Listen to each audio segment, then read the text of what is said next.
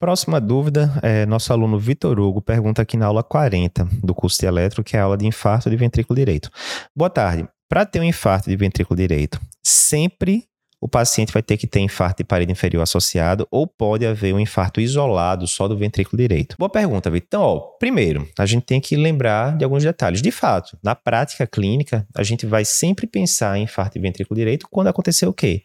quando acontecer infarto inferior. E esse motivo é anatômico, né? Vou mostrar aqui na imagem para vocês entenderem. Então, aqui a gente tem o coração, aqui a gente tem a coronária direita, aqui a gente tem a coronária esquerda. Veja bem que da coronária direita, né, a gente tem esses ramos marginais que vão nutrindo ali a parede do ventrículo direito. E depois a gente, essa coronária direita, ela vai se bifurcar, né, nos ramos ventricular posterior, descendente posterior, e esses ramos aí podem vascularizar em 80, 85% dos casos a parede inferior do ventrículo esquerdo, que eu estou pintando mais ou menos aqui, certo? Estaria ali por, por debaixo, colado no diafragma. Beleza. O que que acontece? Se eu tenho uma oclusão da coronária direita de forma bem proximal, todo o território que está sendo vascularizado pela coronária direita vai ser comprometido, vai sofrer infarto. Isso incluiria tanto a parede inferior do ventrículo direito, quanto, do ventrículo esquerdo, desculpa, quanto o ventrículo direito em si. E aí dá aquele quadro clássico que a gente está acostumado a ver no eletro, né? Que é o paciente que tem um suprão inferior. Quando você vai ver o paciente está hipotenso, com pulmões limpos, e aí você vai diagnosticar, vai atrás de um possível infarto de ventrículo direito. Normalmente a gente vai botar lá o V3R, V4R. E se tiver suprado, a gente vai diagnosticar o ventrículo direito é, estando infartado junto com a parede inferior. O tratamento é com volume, todo aquele protocolo que a gente já comentou em outros vídeos. Beleza, mas a pergunta é a seguinte. Do outro lado, se, isso aqui era se fosse uma oclusão bem proximal ali da coronária direita.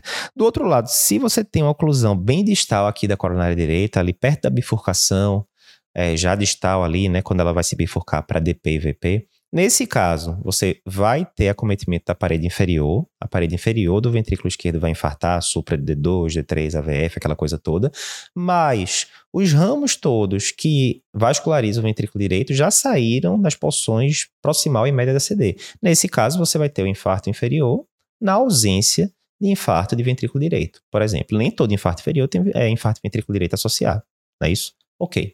A pergunta, contudo, não era essa. A pergunta era: eu posso ter infarto de VD isoladamente, sem pegar nada do ventrículo esquerdo? E a resposta é: pode, mas isso é raro. Sabe uma forma simples da gente explicar isso, né, de forma lógica?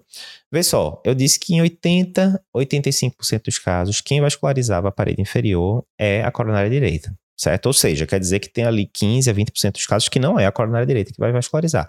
E de fato, a gente sabe que 10, 15% dos casos vai ser a circunflexa que vai vascularizar, que é o que a gente chama de artéria dominante, e tem uma porcentagem ali dos 5, 7% dos casos em que você pode ter uma codominância, resumindo, tanto coronária direita quanto a, a circunflexa irrigam a, a parede inferior. Vamos complicar muito não. Digamos que o paciente tem uma circunflexa bem grandona, e nesses casos a CD do paciente é bem pequenininha e muitas vezes vasculariza só o ventrículo direito.